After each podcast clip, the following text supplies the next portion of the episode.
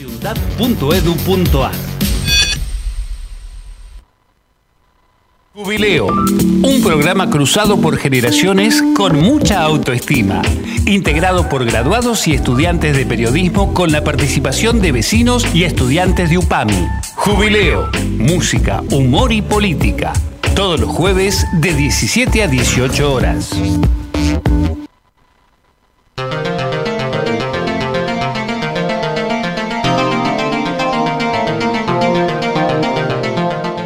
Muy buenas tardes a todas y a todos los oyentes de Jubileo. Un jueves más acá por Radio UNDAV, como siempre, eh, acompañado por mi fiel, fiel, fiel compañero eh, José Luis Nositi y nuestro hermano en armas en la operación que siempre permite que salgamos al aire, eh, Giovanni Botruene, Marquitos, nuestro operador.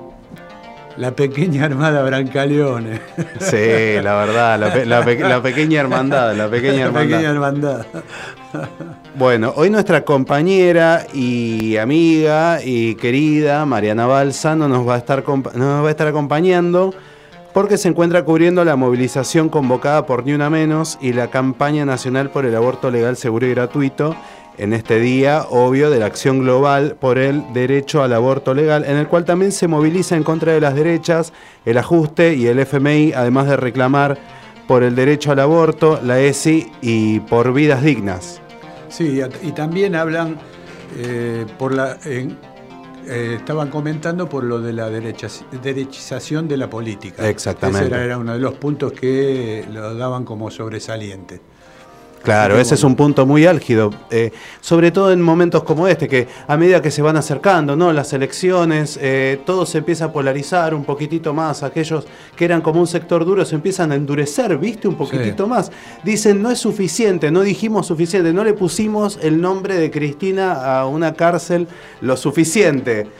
Vamos más allá. No es suficiente. Entonces necesitan ir más allá y necesitan endurecer el discurso, o en el caso de Milei medio que disfrazarlo, ¿viste? Porque ese ya venía, ya venía como milanesa de, pavimento, ¿no? Sí, yo te, digo que te veo sonriendo, yo vine contento, este, estamos contentos a pesar, ahora cuando entremos este, a sumergernos en, todo esto del tema de las elecciones y de estos actos y de todo, bueno, por ahí vamos bajando un poquito, pero hay una nota que no hay que dejarla pasar por alto, que por fin le permitieron a Milagro Salas poder venirse para Buenos Aires, este, justamente en La Plata, en un hospital, para poderse operar de la trombosis que tenía.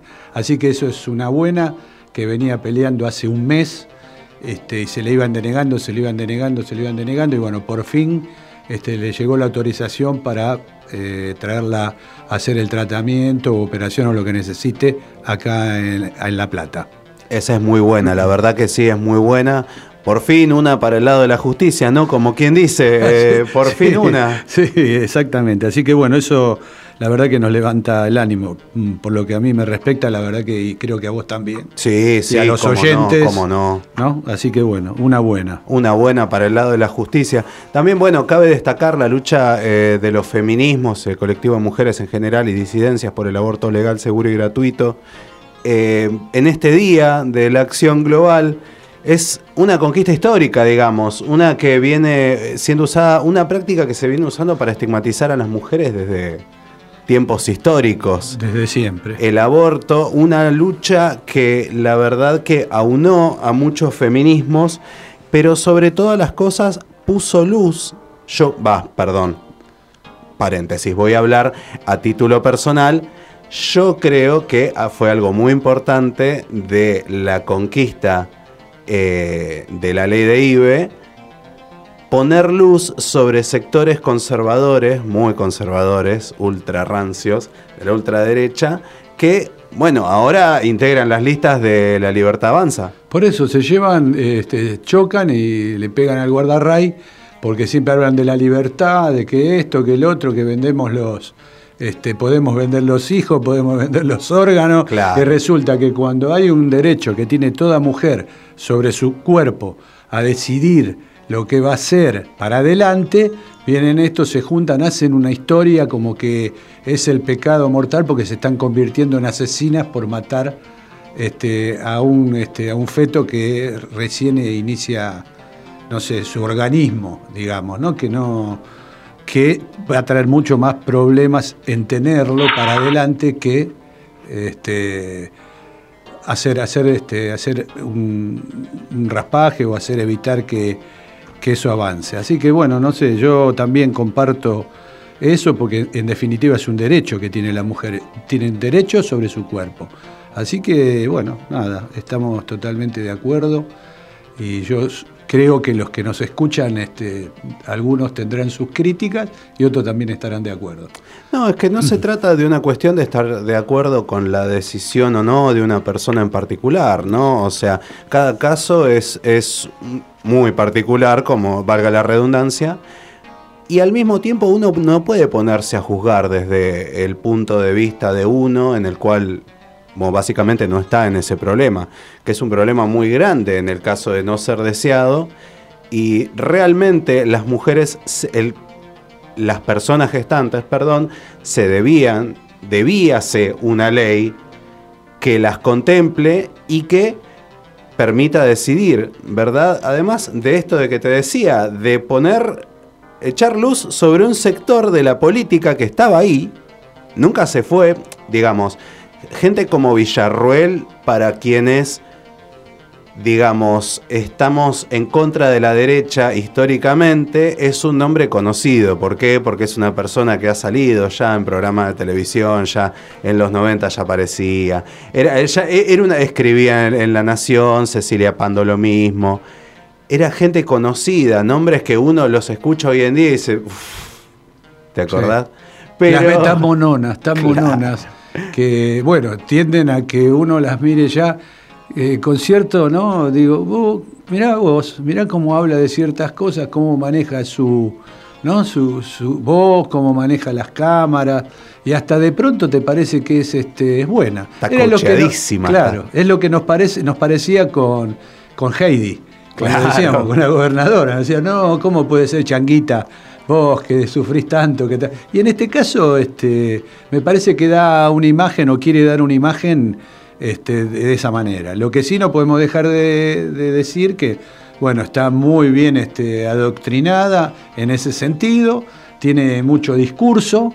Eh, tiene herramientas que ella si no las tiene la fábrica, las inventa o se las debe pedir a su entorno, este, que es bastante un entorno tuvo de parte del padre, que ahora se le da por defenderlo como un héroe de Malvinas y, yo no, no, voy a decir otra cosa, pero sí lo que tengo en cuenta que una página de Clarín que en, creo que en el 87 le saca una foto que eran los únicos eh, había dos militares que se habían negado en contra de, jurar por la Constitución. Y uno de esas dos personas era el padre de esta chica que defiende tanto. Así Don que, Villarruel, un torturador de las Malvinas. Exactamente. Entonces, no es un héroe de Malvinas. Claro, exactamente. Entonces hay que andar. Porque si, si, llegamos a, a, querer coincidir con eso, de que tú estuvo en Malvinas, también podemos, tenemos que decir de Astiz y compañía, de que también estuvieron. Estuvieron en Monte no London. héroes. No, lo, estuvieron en Monte London y estuvieron un tiro y se vinieron corriendo. Pero bueno, no, este ese es el tema. Eh, tenemos que ver bien y por lo menos hacer, eh, no investigación, porque si no dicen, eh, ya nos están buscando, pero hay que saber quiénes son y de lo que están hablando. Ese es el tema, no como decía ella, la carpetita acerca de la persona, porque tampoco se persigue gente internamente solamente por pensar distinto. Esa, bueno, sería la clase de inteligencia que ella aplicaría, ¿no? Pero al no ser, al nosotros no ser lo mismo, Em, la, carpetita, nosotros, a veces la gente no la tiene toda, ¿me entendés? No, no mm. todo el mundo dice, ah, sí, esta piba que ya en el 2000 defendía, defendía al padre, qué sé yo, que el padre es un, es un, es un torturador. Entonces, esta gente se va metiendo en distintos espacios y lo peor de todo, lo, que, lo cual yo me atrevo a como analizar el daño, ¿no? Así de forma muy burda y muy tentativa, como todo, no me voy a hacer acá el, el, experto, es esto de apelar a figuras religiosas para justificar un discurso. ¿no? Que esto que cobra fuerza en las redes sociales, los valores de antes, ¿viste? la religión, la figura religiosa. Pero también tenemos de nuestro lado hacer nuestra crítica en relación a la, religión y, y, a decir del papel que tuvieron, que tuvo la iglesia en la figura de los curas que estaban en ese momento, este, cuál era, eh, qué era lo, que hacían y de qué manera se prestaban a ese, a ese gobierno de facto. Porque nosotros seguimos insistiendo y decimos, el gobierno militar, el, golpe militar de los militares. No, no fue solamente un golpe, fue un golpe cívico-militar porque empezaron por los civiles que estuvieron este, golpeando la puerta de los cuarteles y después bancárselo. Y después lo bancaron discursivamente, lo bancaron financieramente, lo bancaron desde muchos sectores distintos.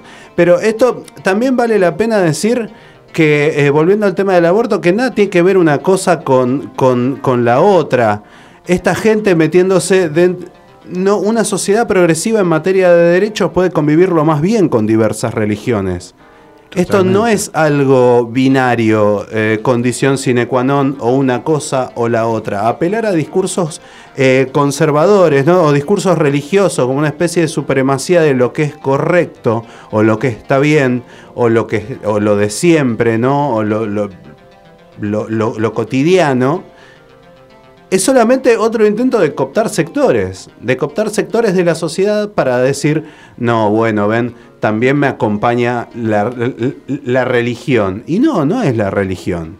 Son un montón de conservadores que son también religiosos, pero son muy conservadores. más allá de, religiosos. que vienen de antes como algunos políticos o economistas que vienen de esa época. Exactamente. O sea que es, hacer, ir mirando un poco para atrás, ir viendo los personajes de esta, de esta mise en scène que, se está poniendo y que ahora empiezan a, a verse y a sobresalir en, este, en esta representación. Así que hay que tener mucho en cuenta. Y yo te quería comentar, Guido, aparte de esto, ¿no? que dentro de toda esta, esta, vorágine, esta vorágine que se desarrolla, tampoco podemos dejar pasar por alto que Cristina Kirchner hace su aparición. Sí, muy importante, muy importante. La primera pública después de las pasos. Muy eh, importante. exactamente. Y aparece en, en, una universidad, digamos, bueno, es privada, pero es este, la UMED, Exacto. Y es para la reedición del libro Después de derrumbe, conversaciones de Torcuato Di Tella y Néstor Kirchner a 20 años de su publicación. Exacto. y en un marco que ya con el título de la charla que ella este, presentó, eh, la reedición, que eh, se, denominó De castas, herencias, derrumbes y futuro. Exacto. Compartida con un periodista un joven periodista, comunicador, Pedro Rosenblatt, la semana de propaganda, Pepe, el cadete más conocido. El, cadete se lo conoce en el destape a Pedro Rosenblatt. Sí. habló de todo, Cristina habló de absolutamente todo, habló de los 90, habló de la convertibilidad habló de detalles que nunca se aparecen cuando se recuerda esa época, ¿viste? Cuando se recuerda el uno a uno, se recuerda a la bonanza, ¿viste? los buenos tiempos. Y la realidad es que eh, alguna gente sí vivió buenos tiempos, no, no vamos a negarlo. Sí, sí. El tema es que si uno se quedaba fuera del mercado laboral, era la muerte. El Estado era ínfimo, mínimo. Yo no me olvido más de cuidar el documento más que cuidar la propia vida, porque si no tardaba dos años y seguramente no iba a llegar a mi casa y lo iba a tener que ir a buscar. Todo era completamente difícil. Quedarse afuera del mercado laboral era la muerte, era estar muerto en vida. Sí, sí, sí, era estar totalmente marginado, exactamente. Y lo que estaba, bueno, le iban, le iban llevando. Y según en el lado que te movía. Pero es verdad, había algunos que han estado con mucha bonanza en ese tiempo, pero este, los, los avatares y los coletazos de eso este, se van sufriendo a, medida que vamos avanzando. ¿no? Claro, claro. Acerca de eso, vamos a escuchar un audio de la compañera Cristina Fernández de Kirchner acerca del tema.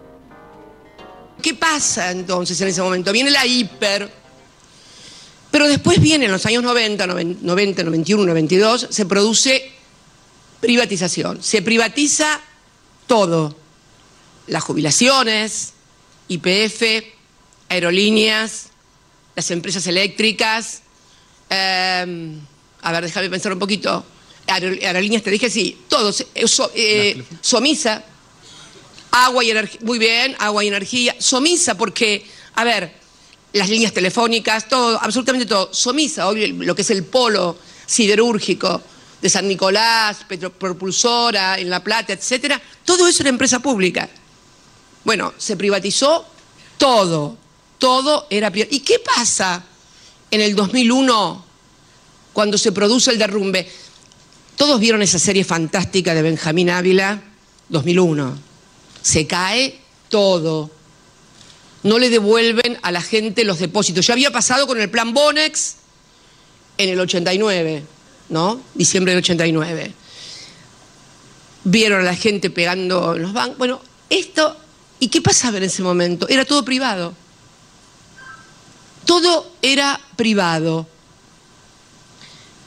No había nada público, no había jubilados, no había planes. O sea que no había déficit, imagino, ¿no? Eh, no había, no era el problema. El problema fue, tanto en el 89, cuando había deflación en la Argentina.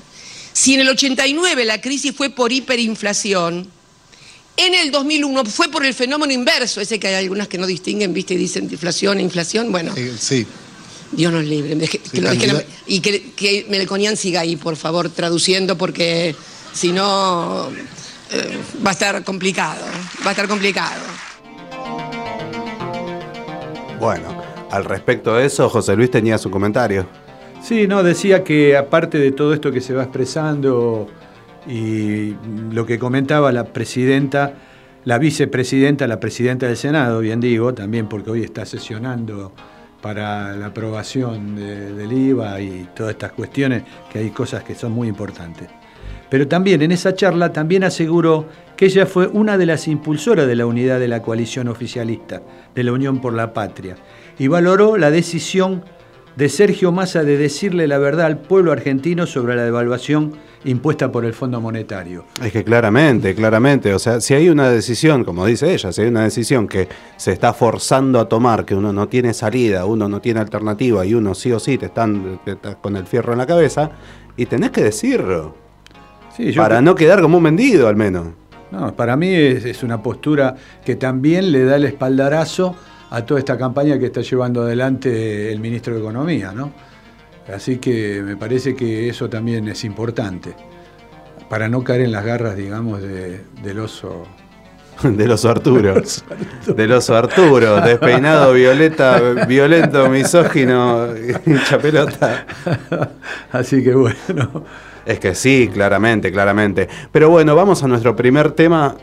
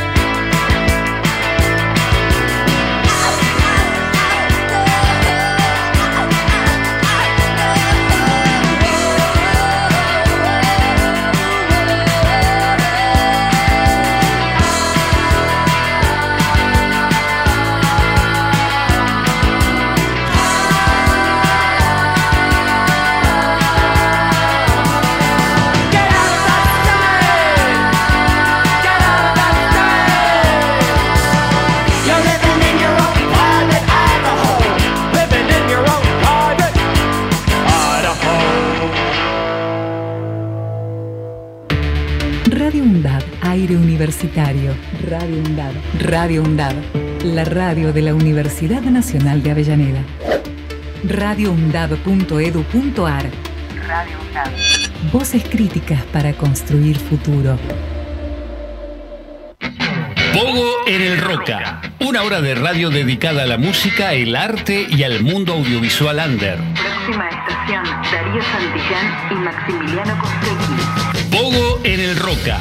Todos los viernes de 17 a 18 horas. El tren es tuyo, cuídalo. Valor agregado. El mejor análisis de la semana. Política, economía, información y actualidad. Los jueves de 18 a 20 horas. Valor agregado. Radio UNDAP. Emisora universitaria. Multiplicando voces. Escuchadas. Radio UNDAP. radioundap.edu.ar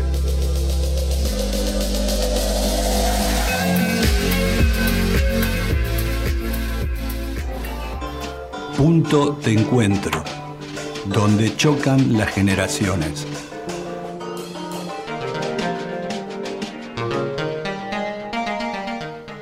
Bueno, estamos una vez más de vuelta después de la tanda, queridos oyentes, en Jubileo por Radio UNDAV como todos los jueves.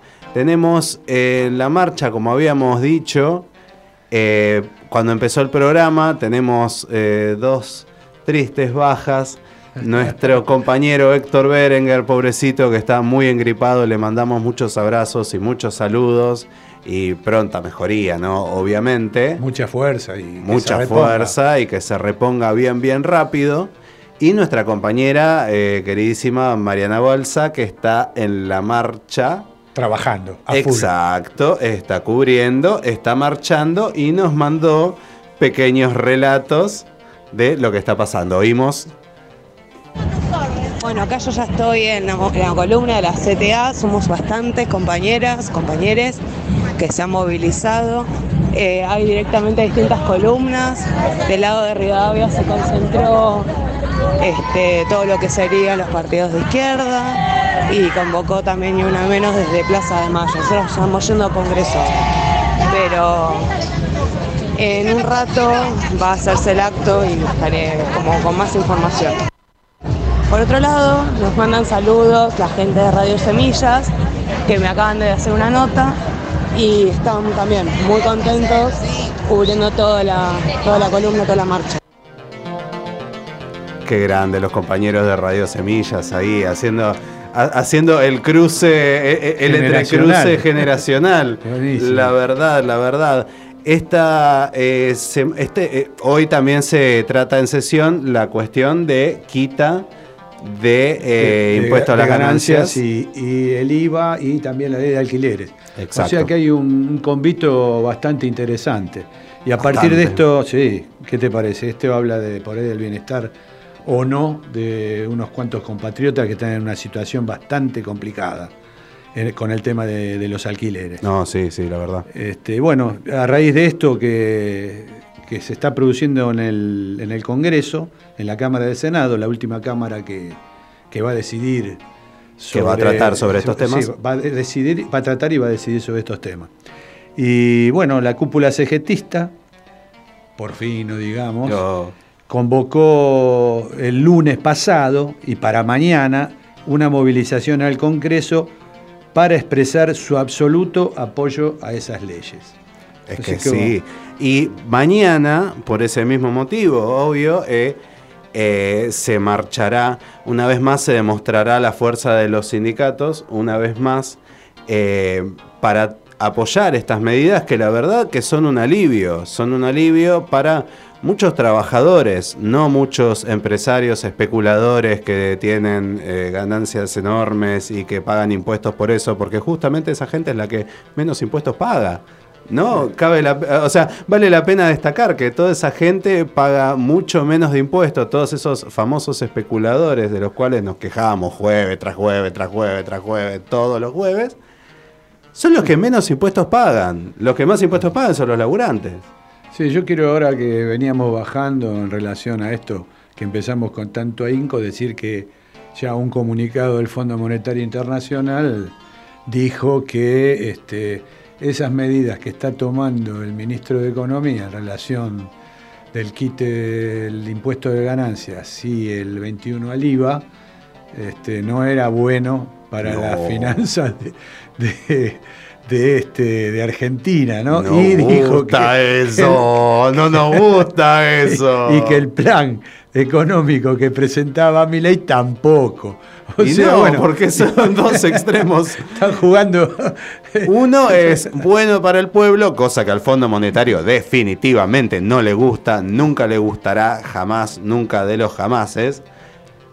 Y el otro es directamente eh, psicótico, digamos. No quiero ser, no quiero ser una persona patologizante, ¿no? Pero, pero realmente es, es, es de un hombre locos. difícil de, de creer, digamos. Es de locos, un tipo con una motosierra, o sea, está todo bien, pero el último que yo veía despeinado que blandió una motosierra tenía una máscara hecha de un montón de pedazos de cara y estaba en una película de terror.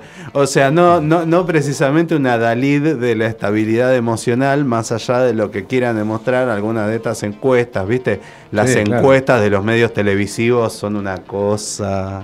Y sí, anoche, por ejemplo, no sé si tuviste la oportunidad de poder este, chispear alguna, alguna cosa de esta, del encuentro de Macri, Macri el, el intendente de Vicente López, bueno, ex, este futuro, futuro, futuro intendente se dice, o no, Para gobernador colmo- de la ciudad, ¿cómo es? Para colmo, Este- si uno se pone, si uno se pone a como a mirar las medidas que ha tomado el tipo, o sea, más allá de, de toda chicana posible y qué sé yo, si uno se pone seriamente a mirar eh, Vicente López y a decir, bueno, a ver, ¿qué ha hecho este hombre? A ver, ¿qué Yo- ha hecho? O sea, no lo conozco, realmente no, no, no, aparece, no aparece en La Nación más tan seguido como el resto. ¿Quién es este tipo? ¿De dónde sale? A ver, ¿qué, qué hizo en su municipio? Y uno se pone a googlear lo que hizo en su municipio y es horrible. Y todo implica, eh, digamos, represión horrible, pura y Ya lo dijo. Eh, todo implica de financiación de, de, de organismos, de organismos o de sectores públicos como la salud, el hospital de Vicente López. Es una pesadilla. Sí, bueno. Es una absoluta pesadilla y lo viene siendo desde hace un montón de años. No por culpa de, de- de las y los trabajadores de la salud que, que ahí, que ahí se desempeñan. Porque obvio son seres humanos y hacen lo que pueden y no se puede desde cuatro personas pelear contra un Estado al cual le importa muy poco lo que se hace con sus recursos. Bueno, ese era uno de los artistas que se presentó, este, cada uno en su atril. Después le seguía este, este muchacho que, eh, en definitiva, no sé, en política, este, está, está- no sé si ingresó ahora. Lo que sí sé que, bueno, fue parte de. ¿Quién? ¿El niño Marra? Uh, sí, el niño Marra. El que me niño parece Marra. que de niño le queda, le queda, le queda mucho eso de ponerle niño. Porque cuando lo más, cuando se puso Necesito a criticar, ubicarlo, necesito ubicarlo en algún lado. en Necesito, algún lado. necesito encuadrar su inmadurez dentro de algún lado. Entonces, ya el Pero niño, niño, es difícil porque. No es un insulto a los niños, ¿no? Claro, exactamente. Es bajarle este, todo el nivel a los niños, porque es un niño que encima tiene poca capacidad. Si decías que paca paca es un instrumento de lavado del cerebro. Porque se lo contó su mamá. Se lo contó su mamá. Es muy divertido. Es una persona que si uno se la encuentra en una parada de colectivo eh, y lo escucha hablar tres palabras, mira para el costado y dice, qué pelotudo. Perdón. Qué, qué- qué chico poco inteligente, por favor. No puede ser. ¿Cómo puede ser que esta persona opine así? Pero es realmente una persona muy madura, muy violenta, muy individualista, muy eh, misógina por diversión. Eso, digamos, me causa gracia, pero no desde una forma, digamos, positiva. No, no desde una forma de, de evocar un sentimiento positivo, sino que simplemente yo no entiendo si, si cierto electorado de la capital federal comparte ese tipo de, ese nivel de, de- de, digamos, de, de inmadurez y de misoginia y de... y lo acompaña a este tipo, eh, o es solamente un sector eh, marginal, como lo, e- como lo fue siempre, por ejemplo, bandera vecinal, ¿no? Un sector de, nazis marginales que no realmente no- no tienen la capacidad de mover la vara. Pero yo no creo, o sea, yo no entiendo cómo el tipo realmente pretende ampliar su base de votantes así. Sí, a mí lo que me parece que sufre de un desconocimiento de un montón de cosas. No sé si le da rédito a él o se siente en un lugar donde está este, en el escenario como estrella, pero me parece que tiene un desconocimiento de todo. Y creo que se dejan llevar por toda esa política que los rodea. Por ejemplo, eh, este un tal Campos, que no sé, que es pariente de Alvear, se puso a criticar a San Martín, que dice que San Martín es un mito y que él no es este, ningún padre de la patria. Un tipo que no tiene es un, un- despropósito que tomó por ahí un elemento aislado de una historia, de un verdadero, digamos, héroe, pongámosle abajo del caballo, no lo pongamos de bronce, porque es un ser humano, pero realmente el tipo con su trayectoria, si agarrás los libros, eh, cualquiera te comenta, en Perú, cuando es el día de la independencia de ellos, ponen al de y ponen a, a San Martín. Le Exactamente. dicen padre de la patria a San Martín. Exacto. O sea, Es una eh, no conspiración, no es es una- es una Y conspiración. en todo en su historia, cuando le entrega el sable a, a Rosa, tiene todo un trayecto de 10 años que estuvo acá en Argentina, porque después fue por los países, y vos decís, estos tipos se dan el lujo de criticar de que este, San Martín no era lo que se dice. Y bueno, eso trae a colación lo que dice este sujeto hablando de los chicos y de Paca Paca, y que, él- español. y- y que, claro, que él habló de la patria. Por eso, Es la verdad que eh, gastarnos a hablar de este, de este sujeto es bastante, bastante complicado, pero lo tenemos que decir porque si no dicen cosas que pasan por alto y nadie, eh, viste, es como que vale todo, todos dicen cualquier cosa y se meten en cualquier cosa. No, pero por primera vez, eh, ayer por la noche me coincidí, eh, me, me encontré coincidiendo por primera vez en mi vida un, un- suceso, ¿cómo es posible este suceso? Eh, coincidiendo con Carlos Maslatón, un tipo que me tiene bloqueado en Twitter desde hace no sé cuántos años ya. Eh, me, me encontré sé por qué. coincidiendo. No, me, me- bloqueó porque ya lo puteaba sistemáticamente y tipo, en algún momento haber dicho flaco basta. Y me bloqueó. Eh, ayer lo, me encontré coincidiendo con él, que decía que estaba haciendo la campaña más divertida eh, hasta ahora, porque la verdad es que no sé si es un juego al tiro en el pie más arriba o más abajo, pero realmente, realmente le está poniendo onda, él le está poniendo onda a su, a su autoflagelación, le, está poniendo, le está poniendo ribetes cómicos, le está poniendo, en cualquier momento le pone música y hace musical. El chabón realmente le está poniendo onda a su autoflagelación y a su propio viaje de degradación, ¿no? Porque yo no, realmente no puedo creer cómo una persona puede pensar que va a ampliar su, su, su- su nivel de votantes diciendo, me lo dijo mi mamá. Sí, esto, esto es, es- sí, sí, sí. ¿A qué, hora a qué edad te tenés que ir? Dice de, la, de tu casa, y los 35 años, que te van que tu viejo, qué sé yo, ¿no? Pero, ¿sabés lo, lo- lo más jodido? Que nosotros estamos hablando, porque se instala, nosotros estamos hablando del, porque es la preocupación, que yo soy un tipo grande, que le den el manejo a, a- a este Marra eh, de, de- de- de la ciudad de Buenos Aires. Yo no y después a Milei a nivel nacional. Mirá. Eso es- es- realmente es preocupante, no es joda, ¿eh? Con, con su compañera de fórmula, Villarruel. No es un chiste.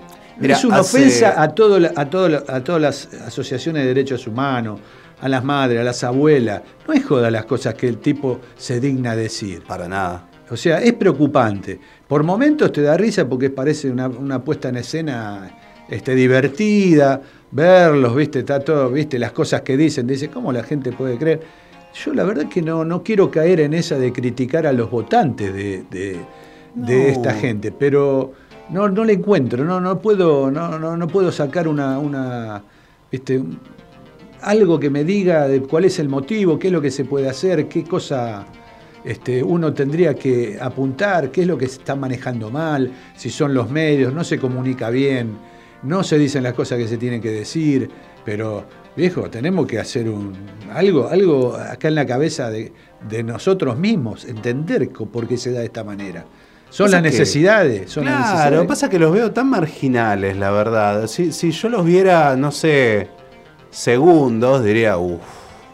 Pero, por ejemplo, ya hace un par de programas hablamos, en el programa Después de las Pasos, no sé si recordás que hablamos del arrastre de Axel, de cómo la fuerza de una gestión, digamos, tan, tan sólida, tan eh, en materia de derechos otorgados, en materia de, de- de- de- fuerza en el Estado, de intervención del Estado, eh, fue tan fuerte que arrastró a ciertos eh, concejales y a ciertos intendentes que realmente no sé qué tanto figuraban en el mapa, pero Axel, el efecto arrastre les dio un, un nivel de alcance terrible, pero con Marra parece haber pasado algo bastante opuesto, que es que, digamos, Milei salió como, como la fuerza más votada, por ende eh, Marra debió haber salido, no sé, segundo, Sí. al menos, no sé. Y no, no salió segundo, salió tercero ahí, medio, medio pichuleando. Y, y si bien es, es, un- es una cantidad importante de gente, no, no, vamos a menospreciar, es una cantidad grande de gente, yo creo que están en su momento de esplendor, ¿no? Están como en la cresta de la ola, en el momento de mayor visibilidad, de mayor publicidad, de mayor todo, el momento en el cual todos tenemos la vincha puesta. Y va, ellos tienen la vincha puesta, yo tengo la- yo tengo mi, mi convicción militante de siempre. Eh, pero en este momento de, de- de- de la vincha puesta y de, y de la euforia y de la emoción y del vamos que se puede, que yo creo que cuando ojalá vean que no se puede, se va a pinchar un poquitito. Es como que van rumbo al sol. No les tengo, Llegando claro. con Pegaso. van- van, van- acercándose, acercándose, porque están, quieren alto, alto, lo más alto y brillar lo máximo. Y, Y yo bueno, los mandaría se van a sol, encontrar. verdad, y bueno, ahí está, esa es la, esa es la historia, ¿no? ¿Podemos mandarlos al sol? ¿Hay una forma de que no, no salga tanta plata, subirlos a una latita y mandarlos allá derecho al sol? Sí, sí. Clavárselos en el ojo al pobrecito sol, que bueno, ¿no? No, no- no se lo merecía, pero. Y bueno, hermano, mirá la temperatura que largas. Los mandamos a estos tipos porque la verdad que no nos los bancamos más y nos están arruinando la sociedad y el debate público. Además, obvio, de, de medios de comunicación que lo instalan y lo ponen ahí en ese lugar eh, en un lugar de tanta visibilidad, qué sé yo, Fantino teniendo a Milei casi de columnista, casi en planta permanente, ¿no? Crónica teniéndola literalmente como panelista Delfina Wagner, que es eh, una Sí, chica, una chica, eh, digamos, eh, libertaria, muy, muy vocal en las redes sociales, una influencer, no sé si se cara- puede caracterizar como influencer, no sé ya chicos que soy un influencer, soy un señor grande, entonces eh, ponele que influencer. Entonces, los medios de comunicación tienen algo mucho que ver en esta instalación, en estos discursos, en este metido a la fuerza, ¿no? Dentro de una sociedad que ya de por sí, bueno, se sentía afectada con un montón de cuestiones y se siente acosada con un montón de cuestiones, como por ejemplo la inflación, a la cual el gobierno eh, se tratan de tomar medidas, pero es, es una cuestión que no es, no es un botón, digamos, en la pared, no es como la inseguridad, ¿no? No es algo que uno prende o apaga con un botón que está en la pared. Ojalá fuera tan sencillo de decir, Tiki, no hay más inseguridad. Sí, tiki, no hay más inflación. Tiki, no hay más inflación. El problema es que el botón se lo tenían que autotocar los que manejan todo el estofado, que justamente no es político. Son los- es el poder real Exacto. de todos estos monopolios que manejan todo. Exacto. Manejan la De última- lo- lo de consumo, lo principal. Y bueno, y ahí estamos inmersos en esto, ¿no? Claro, de última la botonera no lo tenemos nosotros, o sea, digamos, no, no es eh, algo, una decisión que esté dentro de, de- de todos los poderes, por- de todas las instituciones, por más formales que las pensemos y por más históricas que las pensemos, tipo, eh, che, es el Congreso Nacional. Y sí, Es pero no es tan fácil. En cambio, un millonario pone guita en una cuenta y listo. Con un botón y listo, entonces las cosas salen un poco más rápido. Pero bueno, Tendríamos que salir a buscar el botón y a dónde está. tendríamos que salir a buscar la botonera, ¿no? ¿De dónde nos, de dónde nos robamos la, ¿Dónde podemos- la botonera botonas, no? Exactamente. ¿Quién Pero la bueno, sí, bueno, compañeros, nos vamos despidiendo por este jueves. Eh, ha sido un gusto compartirlo con vos, José Luis. Lo mismo, siempre somos los que venimos y ponemos el hombro. Los que ponemos el hombro, los que ponemos el hombro y hacemos lo que podemos. Un beso muy grande tanto a Mariana Balsa como a Héctor Berenguer, que no pudieron estar en el día de hoy, pero van a estar en el próximo programa seguramente. Eh, sin más, nos, Nos vamos, vamos. hasta el próximo jueves. Hasta el jueves. Hasta el jueves que viene por Radio UNDAV.